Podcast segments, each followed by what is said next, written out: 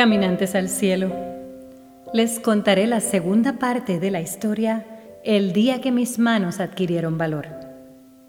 En la primera parte, les relaté cómo me impactó para siempre ese pequeño gran momento cuando mi abuelita me miró con agradecimiento al administrarle la primera dosis de insulina en su barriguita. Pero esto no se quedó ahí. Cuando llegó la hora del baño, fue toda una aventura. Al comenzar con los preparativos, la timidez de ella y mi respeto se abrazaron en aquel baño. Pero como de improvisar y romper el hielo se trata mi vida, volví a decirme, Ojami, tú puedes, esa abuelita, ella te bañó muchas, pero muchas veces sin quejarse ni incomodarse.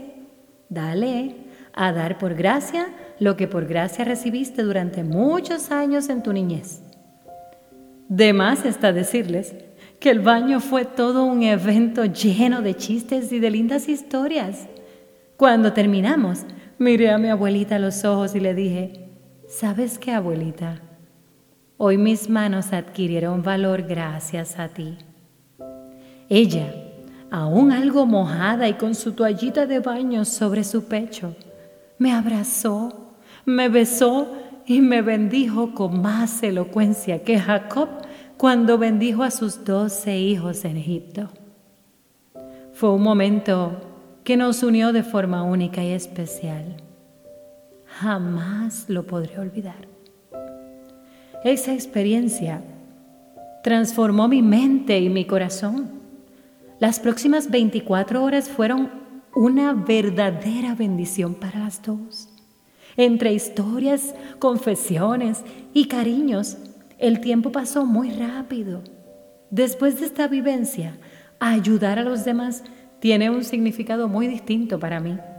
Pienso que aprendí a ver al necesitado a través de los ojos de Jesús.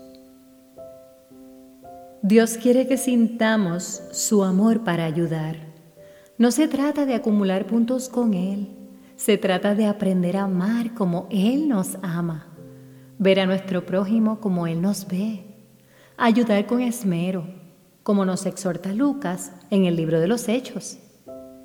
Dice Hechos 20, y he sido un ejemplo constante de cómo pueden ayudar con trabajo y esfuerzo a los que están en necesidad. Deben recordar las palabras del Señor Jesús. Hay más bendición en dar que en recibir. La forma más hermosa de ser bendecidos y transformados de por vida es dejarnos sentir en la vida del necesitado por amor.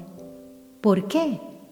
Todo lo que hacemos con amor promueve el establecimiento del reino de Dios en nosotros. Esto es lo que Jesús vino a la tierra a enseñarnos.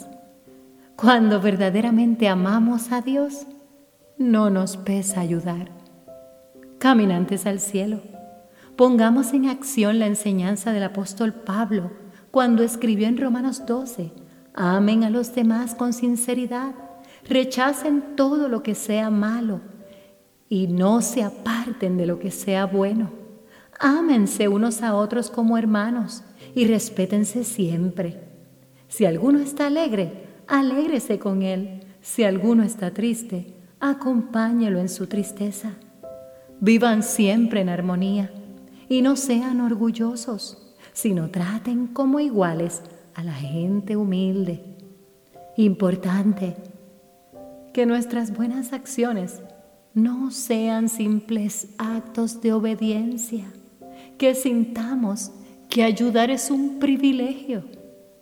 Amemos, amemos Amemos sin que exista motivo de ganancia. Amemos y ayudemos con amor genuino para que las personas conozcan al verdadero Jesús. Hagamos lo que Él dijo en Marcos 12. Vamos a hacer de Marcos 12 nuestro lema de vida. Cada uno debe amar a su prójimo como se ama a sí mismo. Ningún otro mandamiento es más importante que estos dos. Poderoso lema. Dando verdadero amor, recibiremos bendición sin procurarla. Seremos transformados en nuestras emociones, creceremos espiritualmente. Y esto, esto hará que nuestro cuerpo se renueve. Sí, la bendición es súper agrandada. Mi abuelita hace años que no está con nosotros. Quisiera darle al tiempo para atrás para cuidarla mil veces más. ¿Qué estoy haciendo desde entonces? Amando a muchas abuelitas que necesitan amor, cuidado y atención. Caminantes al cielo. Que nuestras manos adquieran valor. Bendiciones en extremo.